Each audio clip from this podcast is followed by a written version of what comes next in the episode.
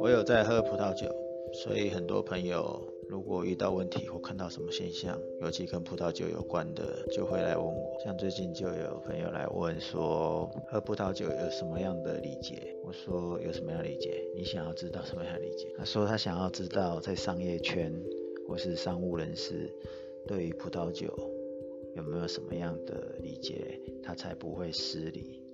我说这个网络上应该很有啊，那你应该。找一下就有了，这种不用担心啊。他说他最困扰的是，哎，写网络上也太多有的没有资料写，说有五种、六种、八种，甚至九种的都有。我说可以传个资料我来看看吗？你的五种、六种、八种这些到底是什么？例如说五种的就有所谓的沾酒的礼仪、慈悲的礼仪，对，拿杯子的那个慈悲不是。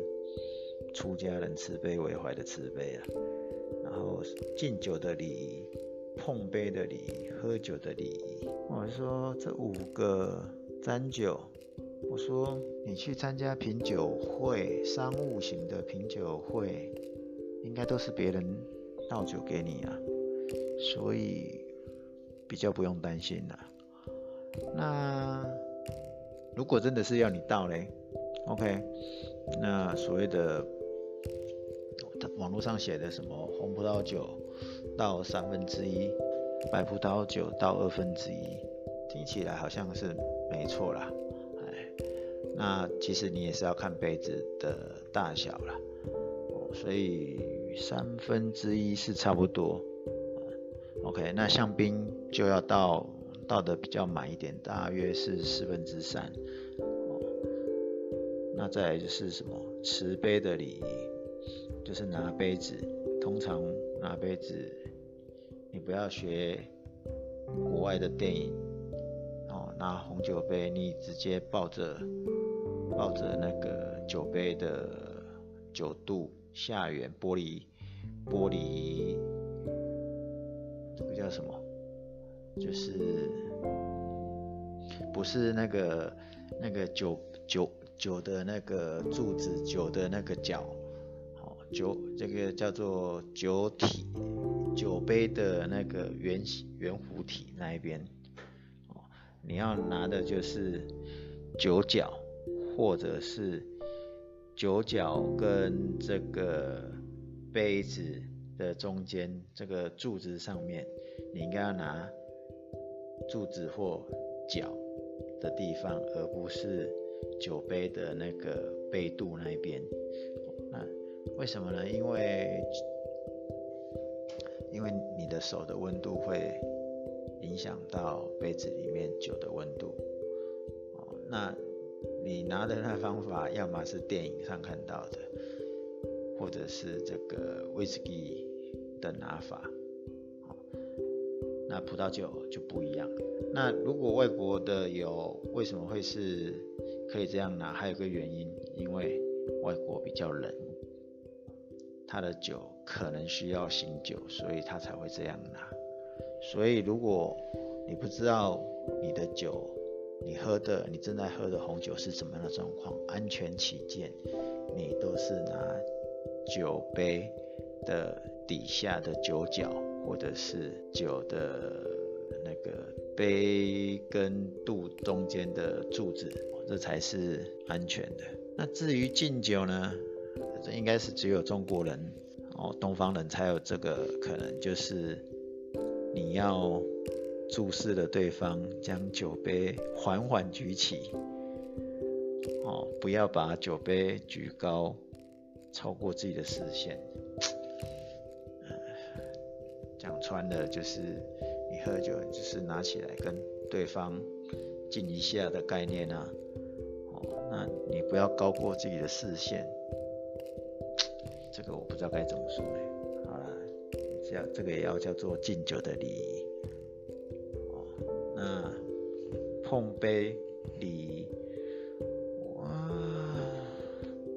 我们喝红酒，老实讲，已经很少再碰杯了，或者是轻轻的碰一下而已。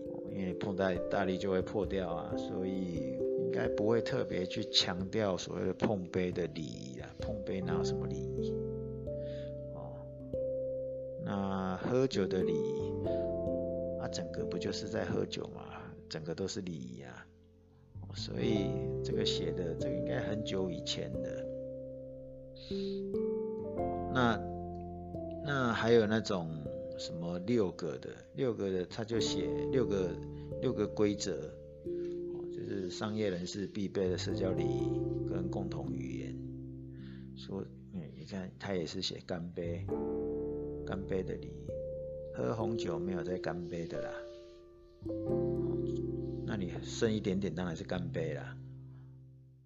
然后再来就是讲维持洁净，维持清洁。那他讲的意思是说什么？就是你的食物不要沾到酒杯上，吃了油腻的菜以后要用纸巾擦嘴，再喝葡萄酒，不小心弄脏了酒杯就要用纸巾来擦。所以女生要注意的是唇印。嗯，好啦，这你要说这是礼节也可以啦，因为它上面写的更夸张，说指纹弄脏的话，就是弄脏呃弄脏了杯子的话，也是一种礼节的不符合。嗯，好吧，好，另外就是。你要享受酒香，喝酒，享受酒香。对，他意思是说，你不要一次把它喝完，所以你要分个两三次，慢慢的哦享受酒香，然后慢慢的喝，慢慢的品尝，也是一个礼仪。嗯，我也不知道该怎么说。好了，这也算是一种礼仪。那刚刚我讲了嘛，就是你倒酒的时候，你根本很很有可能就，因为你去参加的品酒会，几乎都不是你在倒酒，或者是你参加的品酒，应该叫做餐酒会、品饮会，比较有可能坐下来，大家呃这个酒放在桌子上，大家呃自己倒，或或者是那个酒酣耳热之后，才会互相帮帮别人倒啊，帮自己倒。那这时候你才会去注意说，你酒你自己在倒酒的时候，不可能去所谓倒好倒满，倒好一定要啦，倒满是不大可能的。那这个就跟刚刚讲的，你红酒白酒你应该怎么倒？所以你看它六的规则，那就是六个六个礼节的规则里面，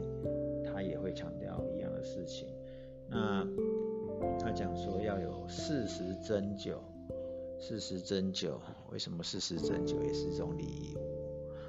哦，他这里强调了叫做，呃，你这个葡萄酒要跟空气接触才能享受酒香跟味道的变化，所以呢，不要一直倒酒，尤其是红葡萄酒，哦，因为你倒太。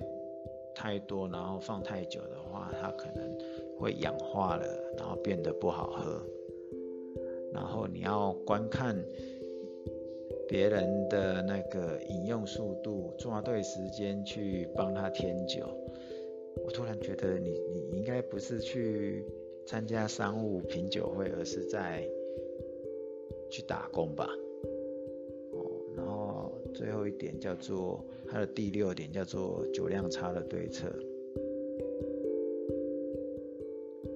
酒量差对策没什么对策啊，就是就是不要喝而已啊。你自己知道你只能喝两杯三杯，或是一杯就倒的。你只是去过个场而已啊，哪有什么好那个？所以不管你用所谓的五个礼节、六个礼节的角度来看呢。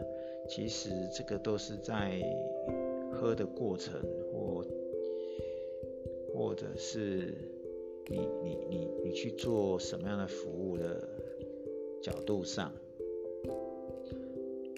那反而哦，反而是这个因为你去参加品酒会，我们应该注重的就是你的，你给人家的第一印象是什么？你去的时候，你的外观整不整齐，清不清洁？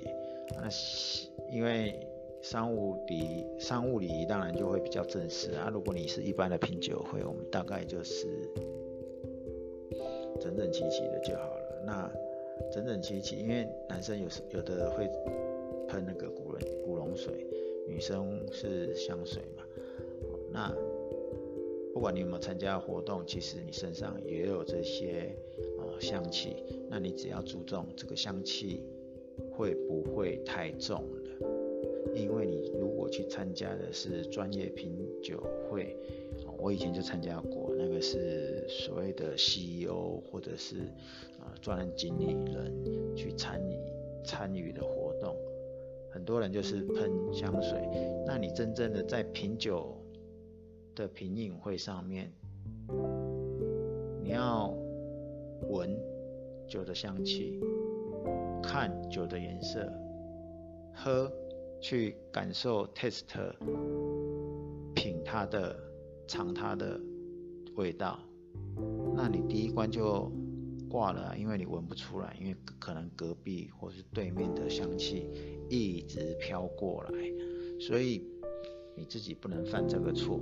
当然了，你你如果已经参与几次了，你还犯这种错的话，人家只会认为你不够专业，你不是来品酒的。与其这样，那还不如不要找你。哦，那当然，我刚才讲，我现在讲的就是，它是一个很很专业的一个品酒会，他就会很注重这个。如果只是像我朋友在讲的，他是商业的，那可能只是来 social 而已，social 有时候不用 care 了啦，哦，所以除非你是参加专业的品酒会啊，所以有时候我们去参加品酒会，反而去看是说这个密闭空间，呃，不能，呃，就是室内嘛，所以一定是密闭空间，或者是啊、因为会有时候会是掺搭酒。那个食物的味道会不会在旁边一直飘啊飘啊？你都闻到那个食物的味道，那你闻不到酒的味道。所以，嗯，所以我也很难定义。如啊，不能叫很难定义啊，就是很容易就会变成说，我今天所谓的商业品酒会，你是来 social 的，还是真的来认真品尝的？啊，如果你是餐酒会。它可能讲究的就是餐加酒的搭配，那你怎么去避开食物的味道出来？但有时候你也不用那么担心这个食物味道，反而是呃你的女伴，就是你你带来的女生，或者是你的朋友，是不是有很多香气来干扰你？如果你真的是想要喝酒的话。好，那当然了，喝酒的礼仪，呃，从别的资料里面还有，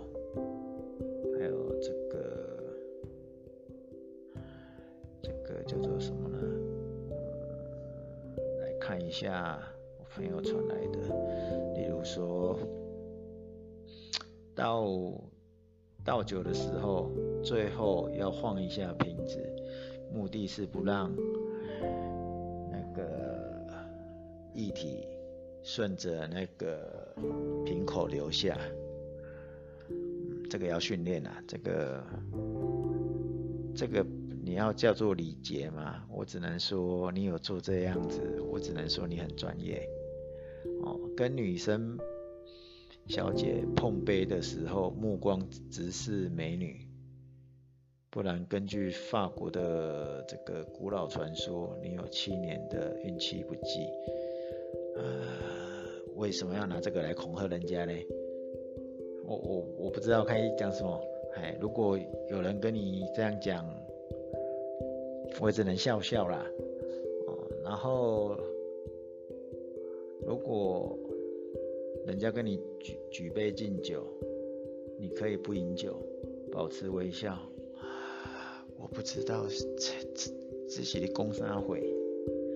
然后喝酒的时候，你要礼貌的往自己的杯子看，而不是看正在喝你说话那个人的脸。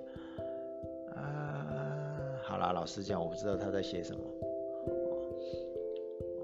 但是刚刚有讲了一个所谓的喝酒六个商业礼仪，什么干杯的礼仪啊，维持洁净啊，享受酒香，切忌倒满，适时斟酒跟酒六酒酒量差的对策。